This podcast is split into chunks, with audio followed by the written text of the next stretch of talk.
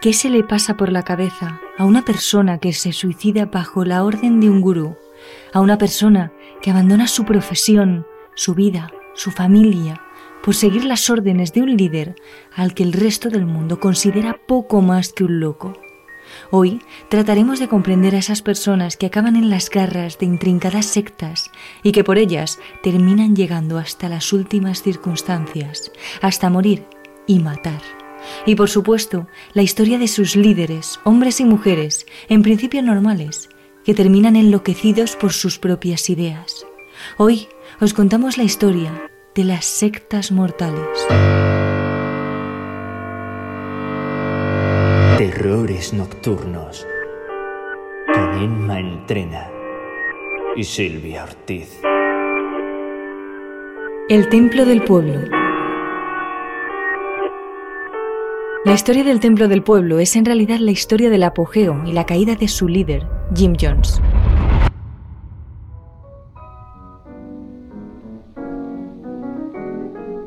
Jim Jones nace en los años 30 en Indiana, en medio de un ambiente de fuerte segregación y convicciones cristianas, con un padre veterano de la Primera Guerra Mundial y posiblemente simpatizante del Ku Klux Klan.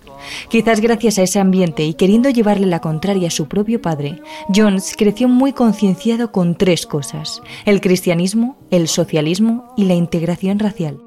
De hecho, en los años 50, ya convertido en predicador evangélico, tuvo sus primeros enfrentamientos por defender un pensamiento antirracista.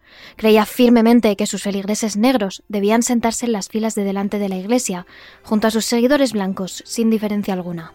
Pero estos enfrentamientos no hicieron cambiar su ideología. De hecho, se reafirmó en sus convicciones comunistas y antirracistas. Fue entonces cuando decidió abandonar su iglesia y crear el Templo del Pueblo, un culto con una ideología que Jones definió como socialismo apostólico. Su intención era crear una comunidad sin discriminación racial, de clase o de género, una sociedad completamente equitativa en la que todos los miembros trabajaran para ayudar a la comunidad, una utopía socialista. John se mudó con sus fieles primero a California, intentando protegerlos de los posibles bombardeos que podrían llegar a Estados Unidos en plena Guerra Fría, y después a San Francisco y a Los Ángeles. Pero finalmente, debido a las persecuciones que los socialistas sufrían en Estados Unidos, James Jones decidió abandonar el país. En 1974, Jones compró 12 kilómetros de terreno en Guyana y se llevó allí a su familia y a sus más de 100 fieles. Algunos de ellos contaron después al canal Historia por qué decidieron seguirle hasta este rincón de Sudamérica. Lo que me atraía era que se trataba de una congregación multirracial. Jones y su mujer tenían ocho hijos de diferentes razas. Parecía realmente una gran familia. Nunca había oído hablar de Jones. Y en cuanto entré en el templo, me sentí como en casa. Hablaba de ayudar a los necesitados y no conducía un Cadillac como hacían la mayoría de los predicadores. Vivía con los fieles del templo y vestía siempre con zapatos viejos y una toga desgastada. Jones, como carismático líder, prometió un paraíso, un lugar sin discriminación en el que vivirían en paz, trabajando la tierra y viviendo de sus propios frutos. Y por eso, sus fieles construyeron Jonestown, un proyecto agrícola en el que 300 personas podían vivir y trabajar en paz. Al principio todo iba bien, la comunidad avanzaba sin obstáculos, alejada de las persecuciones a comunistas que se llevaban a cabo en Estados Unidos. Incluso, el templo del pueblo fue aceptado dentro de la iglesia cristiana. Pero poco a poco, la ideología de Jones se fue radicalizando. Ya no creía en un socialismo apostólico, sino que su único Dios era el socialismo. Por eso, todo lo que los miembros de la comunidad tenían antes de llegar allí, subsidios, ahorros, propiedades, lo donaban a la comuna. Todo era redistribuido por Jones. Pero al principio, los miembros no sospecharon. Entregaban el dinero por voluntad propia y realmente no les faltaban comodidades, pero ahí empezó el control. Siguió con el sueño, ya que se invitaba a los miembros de la comuna a dormir lo menos posible para aprovechar al máximo el día, para producir lo máximo posible. Y finalmente, llegó el control de los niños. Los niños pasaban a ser criados por la comunidad. Solo podían ver a sus padres por las noches, siempre y cuando Jones lo permitiera. Pero los padres permitían esto porque Jones era un líder nato, carismático y atrayente. Consiguió que toda la comuna dependiera de él, que le adoraran como a un dios. Daba largos discursos, predicaba una mezcla de cristianismo y socialismo e incluso realizaba curaciones milagrosas. Así lo cuentan algunos exfieles que lograron escapar de Johnstown. No creo que fuera capaz de curar. Él decidía quién estaba enfermo. Quizá nombraba a alguien. Le decía que tenía cáncer y después decía que le había curado. Pero nunca pensé que pudiera hacer sanar a alguien realmente enfermo. Tenías que donar todo tu dinero a la congregación. Se quedaban con todo tu dinero y tú te quedabas sin nada. Así no podías echarte atrás. Era como una competición. Competíamos entre nosotros a ver quién dormía menos y no nos dábamos cuenta de que el cansancio acumulado nos impedía pensar por nosotros mismos. En aquel momento, el templo ejercía un control total sobre los fieles y se empezó a adiestrar a la gente para que supieran lo que debían o no debían decir fuera del templo. Todo empeoró realmente en el año 1977, cuando el templo del pueblo alcanzó su punto álgido de popularidad. La comuna, construida originalmente para 300 personas, soportaba ahora más de 900. Desde ese momento las condiciones de vida pasaron a ser durísimas. Jornadas de trabajo agrícola de más de 12 horas bajo un termómetro que marcaba más de 38 grados para intentar abastecer a los fieles, racionamiento de comida, escasas horas de sueño y por supuesto, con tanta gente en la comuna a la que controlar, Jones empezó a designar a guardias armados, con la excusa de que ellos les defenderían de ataques y de bombardeos capitalistas. Ellos eran los encargados de mantener el orden, el control y sobre todo de aplicar los métodos de castigo. Los adultos que generaban problemas eran encerrados en cajas de madera de apenas dos metros cuadrados y los niños conflictivos eran sacados de la cama en plena noche y tirados a un pozo en el que les esperaba uno de los secuaces de Jones. Nadie salía del templo del pueblo. Nos daban un cuarto de pollo todos los domingos, pero después empezó a llegar gente y eso se acabó. Así que comíamos arroz, galletas y sirope. Luego se acabaron las galletas y solo comíamos arroz. Aunque estuvieras muy motivado para cumplir la misión, era una vida difícil. Éramos mucha gente y el trabajo era muy duro. Era una vida soportable pero dura. Siempre había crisis. Todas las semanas se producía algún conflicto y para solucionar aquello se nombraron guardias de seguridad que iban armados. Llevaban rifles de asalto. Hacían simulacros en los que sacaban a los niños de la cama y se los llevaban corriendo, como si estuvieran en peligro de muerte. Los niños estaban traumatizados. Jones no dejaba salir a nadie. Si estás en un sitio del que no puedes salir, estás en una cárcel. Pero si estás en ese sitio voluntariamente, ya no es tanto una cárcel para ti. Esas dos realidades coexistían en Jonestown. Aquel que intentara escapar recibía un duro castigo. Le pegaban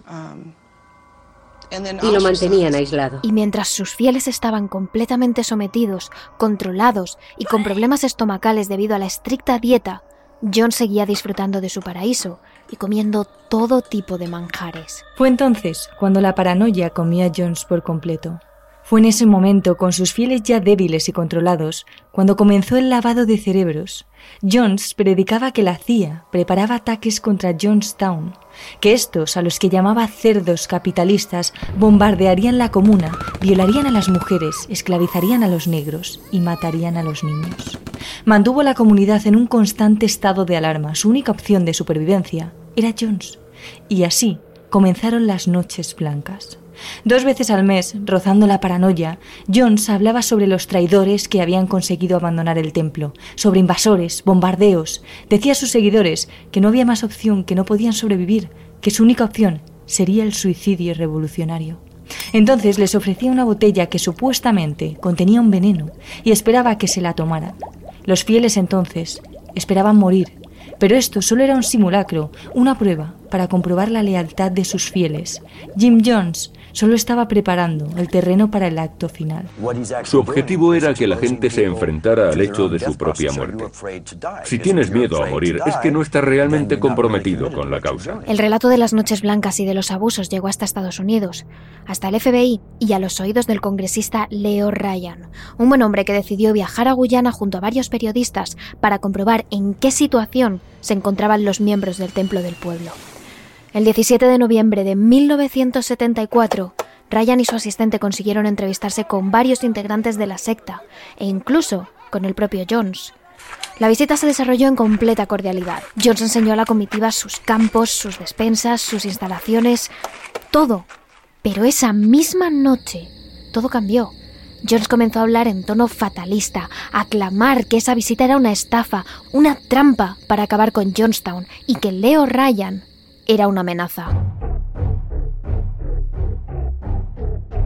La mañana del 18 de noviembre, Ryan se disponía a volver a casa junto a su equipo, cuando un grupo de fieles les pidieron que les llevara con él de vuelta a los Estados Unidos, un gesto que fue interpretado como una traición en la comunidad. Alrededor de las 2 de la tarde, Ryan y 14 desertores de la comunidad embarcaron en un avión a tan solo 11 kilómetros de Johnstown, pero muchos de ellos nunca llegarían a su destino. Uno de los desertores, que era en realidad uno de los más fieles seguidores de Jones, disparó contra el congresista y el resto de traidores. Cinco personas, Ryan, los tres periodistas y una desertora, fueron asesinadas y otras nueve resultaron heridas. Los supervivientes del ataque huyeron a campos cercanos o la selva, por donde vagaron durante días antes de ser rescatados. Este incidente fue la excusa perfecta para Jones. Tan solo dos horas después, dio un discurso retransmitido por todos los altavoces del campo de Johnstown. En él avisaba a sus acólitos de que un avión procedente de las fuerzas capitalistas estaba a punto de aterrizar para destruir Johnstown, para asesinar a toda la comuna. El pánico cundió entre los fieles, pero Jones lo tenía todo preparado. Las enfermeras prepararon dos mesas ante las que todo el pueblo hizo cola. Allí se les entregó una bebida mezclada con cianuro para que se la tomaran y acabaran con sus vidas. Los primeros en caer fueron los niños y los ancianos, que no se suicidaron realmente, sino que les obligaron a tomarse el veneno o les engañaron introduciéndolo en alguna bebida muy dulce. A los bebés directamente los arrancaron de brazos de sus madres para poder inyectarles el veneno. Y poco a poco los más pequeños fueron muriendo, en brazos de sus hermanos mayores, porque ellos habían sido los encargados de suministrarles el veneno. Después tomarían el veneno todos los demás, y por sus propios medios. Pero realmente por propia voluntad. Los niños no piensan en el suicidio y los ancianos tampoco. Lo ocurrido en Johnstown fue un asesinato. Fue asesinato porque Jim no contó la verdad. Estaban aislados del mundo. No sabían qué estaba ocurriendo en realidad. Creo que estaban asustados y por eso se suicidaron. Pero si te suicidas porque te hacen temer la vida, es asesinato. Poco a poco, el campo se llenó de muertos. Los cuerpos se acumulaban unos sobre otros, en una escena absolutamente dantesca. Pero nada estaba ocurriendo como Jones había planeado. Algunos de los miembros se rebelaron, negándose a tomar el veneno, hasta ser obligados. Los niños inundaban la comuna de llantos y hombres y mujeres gritaban y lloraban en medio de terribles dolores de estómago. Furioso, Jones lanzó su último mensaje por la megafonía. Por mucho que lo he intentado, un puñado de nuestra gente con sus mentiras han hecho nuestra vida imposible. Dejamos nuestra vida, estamos cansados. No estamos cometiendo un suicidio, sino un acto revolucionario, en protesta por las condiciones de un mundo inhumano. Morid con algún grado de dignidad. Dejad vuestras vidas con dignidad, no con lágrimas y agonía. Callad a esos histéricos. Esta no es forma de morir para gente que se hace llamar comunista. Finalmente, Jones también sería encontrado muerto, pero no por envenenamiento, sino de un tiro en la cabeza. Nunca se llegó a averiguar si fue él mismo quien, acobardado ante el veneno, pidió ser disparado, o si lo hizo uno de sus fieles, que decidió rebelarse en el último momento. Lo que sí sabemos es que todas sus mentiras llevaron a 913 personas al suicidio, el mayor suicidio en masa de todo Estados Unidos. La puerta del cielo. Poca gente conocía la existencia de esta secta hasta que el 26 de marzo de 1997 Múltiples telediarios, en especial los de Estados Unidos, ya que era allí donde residía esta organización, abrieron sus informativos con una horrible noticia. Varios policías habían encontrado 39 cuerpos sin vida en una residencia a las afueras de San Diego, California. Al principio no se supo el porqué de todo esto, pero lo que sí estaba claro es que todos los allí fallecidos pertenecían a la misma secta llamada Heaven's Gate, la puerta del cielo.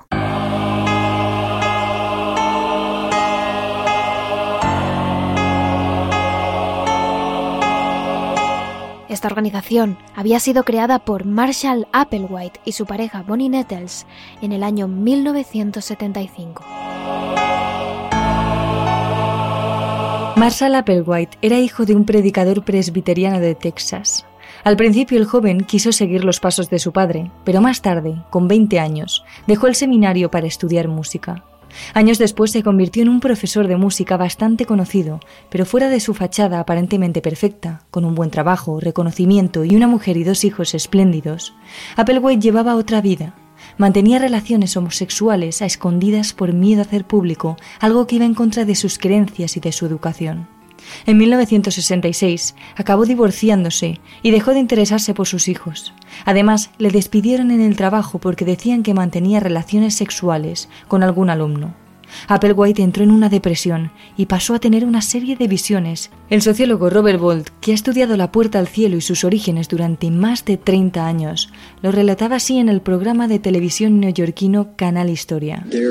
Se le aparecían imágenes vestidas totalmente de blanco y le comunicaban que tenía una misión especial. Pero nunca le decían en qué consistía. En realidad eso le asustaba mucho. Debido a una fuerte crisis nerviosa, Applewhite acabó ingresando en el hospital. Allí conoció a Bonnie Nettles, su futura pareja, y con la que crearía la secta de la Puerta del Cielo.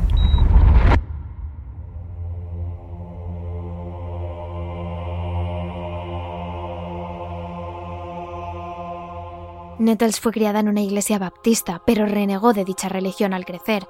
Ella creía en la astrología y cada semana hacía sesiones de espiritismo en su casa. Cuando conoció a Applewhite y él le habló de sus visiones, pensó que podrían tratarse de profecías, y fue entonces cuando Nettle le presentó a algunos de sus compañeros que formaban parte del New Age, un movimiento característico de los 70, formado por personas insatisfechas con las religiones tradicionales.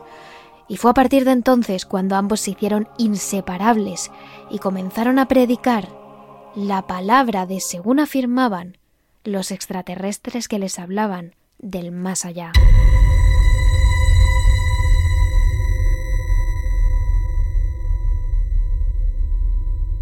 Juntos no tardaron en crear esta nueva organización que pasó por múltiples nombres hasta que finalmente fue conocida como la Puerta del Cielo. Esta secta basa su ideología en la teoría de los antiguos astronautas, que defiende que a lo largo de la historia del hombre y su desarrollo, los extraterrestres han visitado e influido en ciertas culturas, permitiendo al ser humano llegar hasta donde está hoy, y afirma que las personas de hecho somos descendientes de seres extraterrestres que visitaron la Tierra hace miles de años. Sin embargo, la puerta del cielo iba un paso más allá. Tanto Applewhite como Nettles defendían que ellos mismos contactaban con esos extraterrestres. En las conferencias que daban, se presentaban a sí mismos como seres de otro planeta, de lo que ellos llamaban el siguiente nivel que buscaban gente para un experimento y afirmaban que los participantes ascenderían a un nivel evolutivo superior. Por eso, a estos seguidores se les llamaría tripulantes. Algunos de los valores de esta organización eran muy similares a los cristianos, quizás debido a la enseñanza que Applewhite recibió de su padre. Y al hablar en público, la pareja solía utilizar frases de la famosa serie de televisión Star Trek.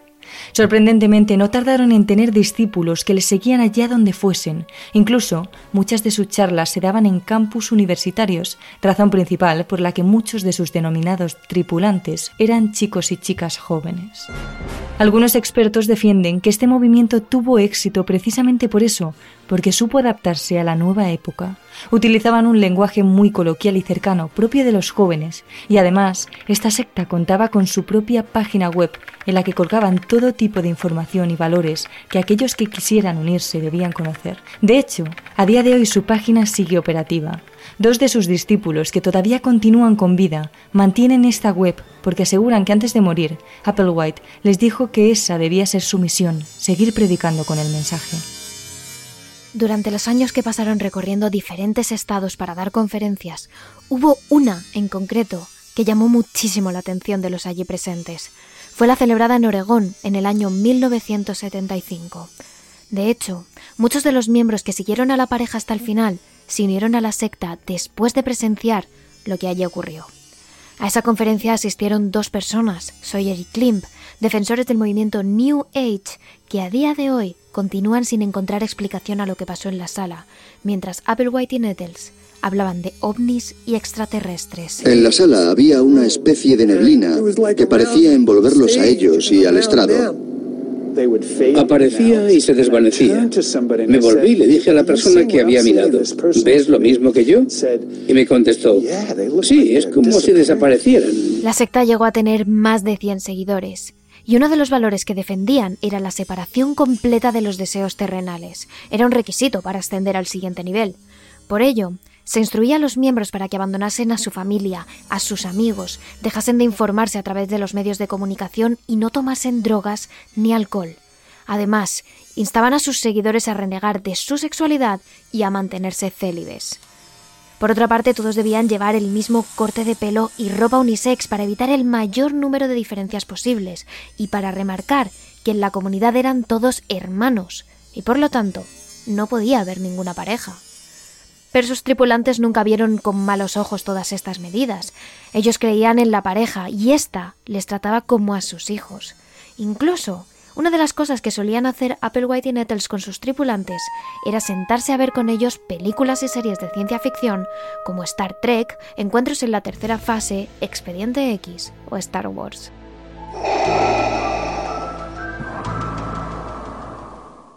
Sin embargo, con el tiempo, Applewhite y Nettles iban introduciendo nuevos valores y afirmaciones contradictorias con las anteriores, y esto hizo que muchos dejasen de creer en ellos. Por ejemplo, en 1976, la pareja reunió a todos sus seguidores porque aseguraban que el día señalado había llegado. Los extraterrestres bajarían a la Tierra y solo ellos podrían recibir a estos seres superiores. Todos caminaron hasta lo más profundo del bosque y tras esperar un largo rato, Nettles anunció que la visita había sido cancelada. A pesar de ello, a ninguno de los dos parecía preocuparles la idea de perder tripulantes. Applewhite siempre decía que prefería la calidad antes que la cantidad en sus seguidores, aunque a su vez intentaba hacer lo posible por conseguir nuevos. Pero toda esta historia cambió en 1983, cuando diagnosticaron un cáncer a Nettles. Esto obligó a la mujer a someterse a una operación en la que le extirparon un ojo para poder quitarle el tumor. Sin embargo, esto no fue suficiente, y dos años después falleció. Fue entonces cuando Applewhite pasó por una profunda depresión. Decía a sus seguidores que Nettles les había dejado para subir a la nave, donde conseguiría otro cuerpo mejor, de un nivel superior. Durante muchas semanas Applewhite estuvo ausente. Incluso algunos de sus tripulantes tuvieron que coger las riendas de la secta y animar a Applewhite para que siguiese al frente del movimiento. Sin embargo, él cada vez estaba más paranoico. Empezó a temer que existiese algún tipo de conspiración contra su grupo. Applewhite evitaba la entrada de nuevos conversos porque le preocupaba que hubiese infiltrados, temía que el gobierno atacara su casa y empezó a hablar sobre el fin del mundo. Incluso comparó la Tierra con un jardín lleno de maleza que necesitaba ser reciclado y aseguraba que la humanidad era un experimento fallido. En 1996, Applewhite supo de la existencia de Hale Pop, un cometa que pasaría cerca de la Tierra en pocos meses. Según decía él, los extraterrestres aprovecharían la trayectoria de este cuerpo celeste para poder acercarse a la Tierra sin ser vistos, ocultándose tras el cometa. Y precisamente ese sería el momento perfecto para que todos los tripulantes de la Puerta del Cielo dejaran sus cuerpos y viajaran hasta la nave que los estaría esperando antes de marchar lejos. Cuando Applewhite comunicó la noticia, algunos de sus discípulos se negaron y él simplemente les invitó a marcharse. Así que finalmente quedaron 39 personas dispuestas a dejar su vida terrenal para ir con los extraterrestres. Se alojaron en una gran casa a las afueras de San Diego, en California, y allí se prepararon para su final. Una semana antes de que esto ocurriera, Applewhite decidió grabar a sus discípulos para que transmitiesen sus últimos mensajes. Todos ellos quedaron recogidos en una grabación que fue emitida en los telediarios tiempo después de lo ocurrido. Todos deben de saber que no hemos sido forzados a hacer esto. Hemos elegido nuestro destino libremente. Vamos en busca de algo más grande y mejor. Esperamos que algún día nos comprendáis y vengáis con nosotros. Bueno, quiero que todos sepan lo afortunada y feliz que me siento por estar aquí. Y que lo que vamos a hacer no tiene absolutamente nada de malo. He pensado mucho y durante bastante tiempo en lo que voy a decir y sé que no me queda mucho tiempo, así que trataré de ser breve. Yo sé que fui enviado para una misión. El propio Applewhite también quiso dejar una grabación en la que se definía como descendiente de un ser superior y animaba a las personas a acabar con la raza humana. Uh, um, el planeta Tierra está a punto de ser reciclado. Vuestra única oportunidad de evacuarlo es viniendo con nosotros. Nos podéis seguir diciendo, ¿quiénes os creéis que sois? Bueno, con toda honestidad, tengo que reconocer a mi padre. Mi padre no es un padre humano. Mi padre es un miembro del nivel evolucionario sobrehumano, del reino de Dios, del reino del cielo. Mi padre me dio a luz mucho antes que a esta civilización, en ese nivel de reino superior a los humanos, ese reino del cielo ese reino de Dios. Una vez grabado el mensaje, los discípulos se prepararon para el final. Uno de los miembros de la secta, D'Angelo, que sería el diseñador del emblema de la Puerta del Cielo, decidió dejar la organización poco antes del día señalado. Por eso pudo contarle al canal Historia cómo se prepararon los tripulantes para el día de su muerte. Nos sentíamos muy bien. Y ahora teníamos que prepararnos para el final que habíamos estado esperando. Sabíamos que nuestra salida estaba muy cerca. Todos nos hicimos uniformes iguales y nos compramos zapatillas de la marca Nike por 10 dólares. Lo veíamos como si fuera el equipo de una nave espacial. Llegas a un planeta, cumples una misión y regresas. Desde el principio pensó que ese cometa era una señal evidente, sobre todo porque era visible en todo el mundo Applewhite creía que la etapa siguiente le enviaría una señal de este tipo. De pronto me pareció que necesitaba hacer algo más en mi vida, pero estaba muy confuso, porque también quería mucho a Do y al grupo. Decidieron preparar una receta letal. Compraron grandes cantidades de barbitúricos para tratar la epilepsia y decidieron mezclarlos con zumo de manzana y vodka. Después se dividieron por pequeños grupos para tomarse dicha mezcla por turnos, para que aquellos que quedasen vivos fueran tapando la cara de los fallecidos con un pañuelo morado y dejaran al descubierto solo sus pantalones negros y sus zapatillas Nike. Este proceso duró tres días. Uno de los últimos en morir sería Applewhite, que lo hizo en una cama de matrimonio él solo, a diferencia del resto de discípulos que habían sido colocados en camas individuales y literas, varios por habitación. Los últimos en hacerlo fueron los que llamaron a la policía poco antes de ingerir la sustancia letal para avisar del suicidio en masa. Los agentes intentaron llegar lo antes posible a la residencia, pero cuando lo hicieron, ya era demasiado tarde. En cuanto abrí la puerta, me quedé impactado por el olor de los cuerpos en descomposición. Cuando llegamos al vestíbulo, empezamos a ver los cadáveres.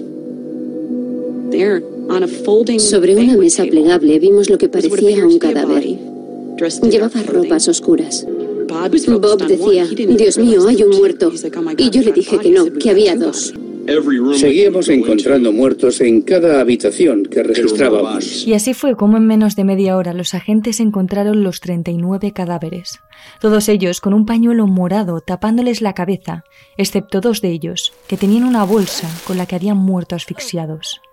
Al lado de cada uno de los cadáveres había una pequeña bolsita con la misma cantidad de dinero, como si tuviesen que pagar algún tipo de precio para viajar con los extraterrestres. Nada más ver aquella horripilante escena, los agentes lo tenían claro. Se trataba de algún tipo de ritual en el que todas las muertes habían seguido el mismo protocolo. Llamaba la atención el bordado que tenían las camisas negras de los 39 fallecidos. Era un dibujo en forma de triángulo en el que estaba escrito Heaven's Gate Away Team, equipo de salida de la puerta del cielo.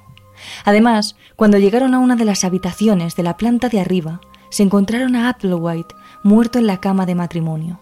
Por la manera en la que su cuerpo se postraba en dicha cama, en una habitación grande y únicamente para él, los agentes intuyeron que esa persona podía ser el líder de todo este grupo.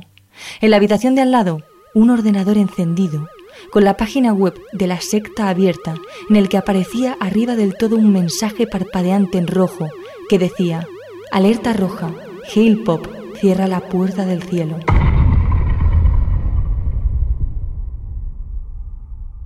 Durante años numerosos expertos han estudiado minuciosamente la secta de las puertas del cielo, y si en algo coinciden todos, es en que Applewhite era un verdadero manipulador que consiguió que 38 de sus seguidores se quitasen la vida a finales de marzo de 1997 para alcanzar el nivel superior y montar en la nave espacial de los extraterrestres.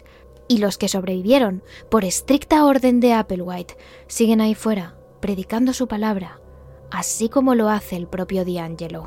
No estoy loco, sé de lo que hablo. Todos los del grupo encontraron lo que iban buscando y yo también lo encontré.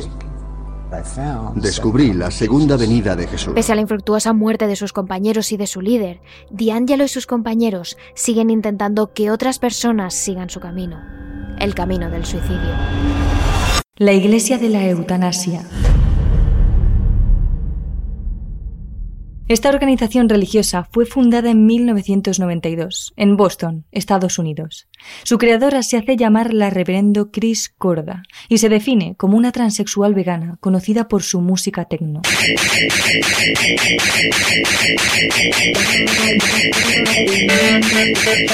Desde los inicios de esta secta, su lema ha sido siempre el mismo: salva el planeta, suicídate, un mensaje directo que señala al ser humano como el principal causante de todos los males que asolan a la Tierra, y por ello incita a éste a acabar con su existencia. Pero ojo, el asesinato está prohibido. Si tú quieres ser fiel a la religión, debes morir voluntariamente. Nadie te ha de matar. Además, esta secta se levanta sobre cuatro ideas, cuatro pilares fundamentales que debes cumplir si quieres formar parte de la Iglesia de la Eutanasia. El suicidio, el aborto, el canibalismo y la sodomía, entendiendo esa última como cualquier acto sexual en el que esté prohibido reproducirse, sino que se haga simplemente por el placer del mismo. Estos principios se resumen en el único mandamiento que tiene la Iglesia, no procrearás.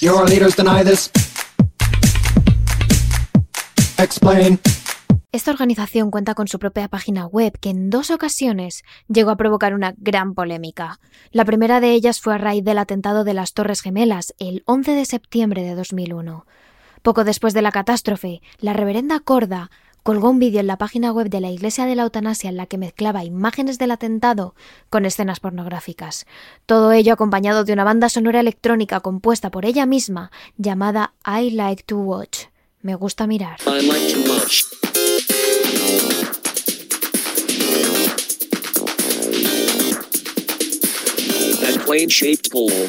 Really gets me hot. But the big ball of fire is the money shot. Como es lógico, este vídeo fue prohibido por las autoridades y poco después se censuró otro post de su página en el que explicaba cómo suicidarse por asfixia usando helio paso a paso, ya que un hombre de 52 años llevó a cabo dichas instrucciones para finalmente quitarse la vida.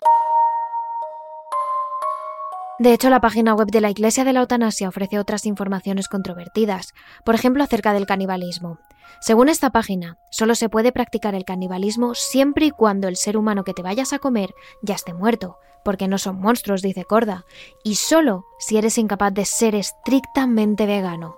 En ese caso es mucho mejor que consumas carne de humano, ya que es una forma de que los humanos dejemos menos residuos en la tierra que carne de animal, que son aquellos que deben recuperar la tierra.